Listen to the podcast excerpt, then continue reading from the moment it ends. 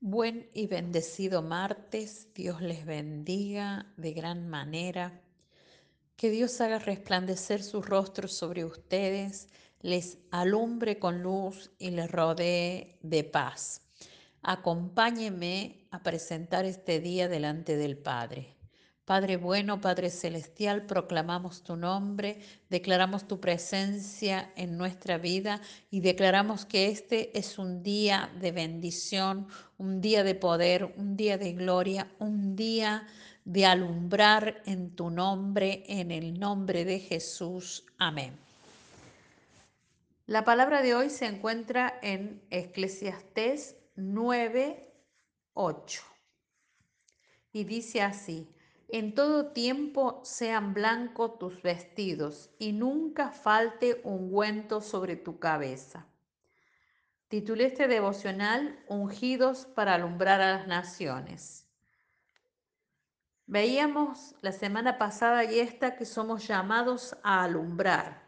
Jesús dijo, vosotros sois la luz del mundo.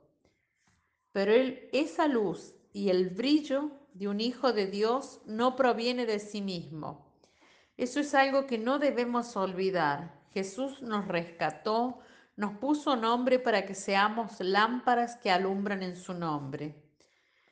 Porque Él es la luz del mundo. Nuestro brillo proviene de la luz de Cristo que está en nosotros.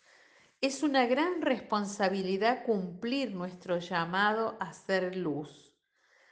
Si te estás preguntando cuál es el llamado de Dios para tu vida, debes saber que ese llamado está explícitamente expresado en su palabra para todos los llamados de su nombre. Y dice así, así alumbre vuestra luz delante de los hombres. Te invito a reflexionar conmigo hoy. Los hombres y mujeres que están a tu alrededor reciben el beneficio de tu luz. ¿Estás ardiendo y alumbrando en la lámpara del Espíritu Santo? ¿La oscuridad del mundo está siendo anulada por tu vida y tu ministerio? El Señor Jesús dio testimonio de su luz. ¿Tú estás cumpliendo su llamado de ser luz para el mundo? Los que están en contacto contigo, ¿pueden ver la luz del Señor en tu vida? Para que eso ocurra, es importante el aceite en nuestras lámparas, es decir, la unción del Espíritu Santo de Dios en cada uno de nosotros. Esta es la única manera de poseer la capacidad de alumbrar. El único elemento que tenemos, la única capacidad, es el Espíritu Santo. Para que ardamos como lámparas suyas. Tiene que estar el fuego del Espíritu en nosotros. Por eso Pablo le decía a Timoteo, aviva el fuego del don de Dios que está en ti. Y a los tesalonicenses le decía, no apaguéis al Espíritu. Cuán importante es que el Espíritu de Dios llene cada espacio de nuestro ser. Cuán importante es permitirle a Él que habite en nosotros y que toda, todo nuestro ser, todo nuestro cuerpo sea su habitación sea su templo.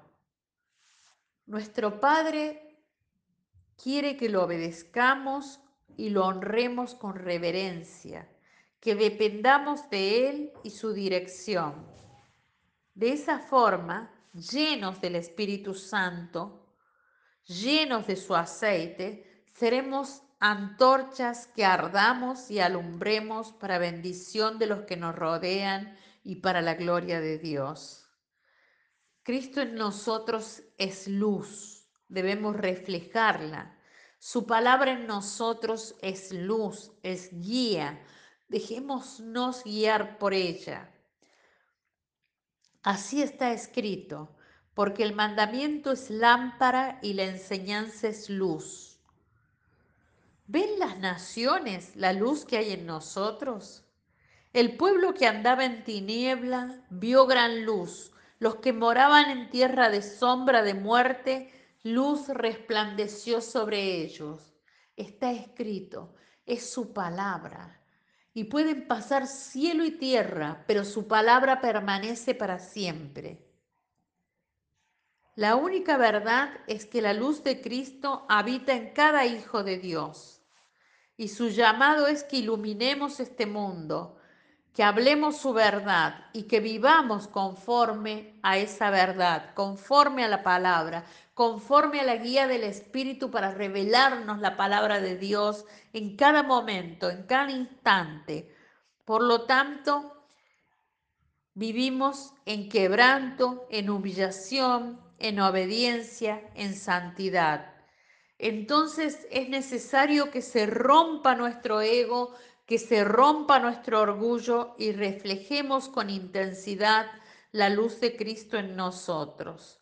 Las naciones lo necesitan con suma urgencia.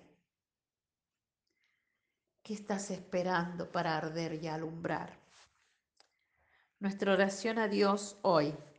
Padre Celestial, proclamamos que somos tus hijos y pedimos que nos inundes con tu presencia y alumbres nuestro entendimiento para transformarnos, alumbrados para alumbrar, y atavies estos harapos y nos vistas con vestidos blancos de santidad, para seguir tus mandamientos sin mirar atrás porque el mandamiento es lámpara y la enseñanza es luz, y camino de vida las represiones que te instruyen.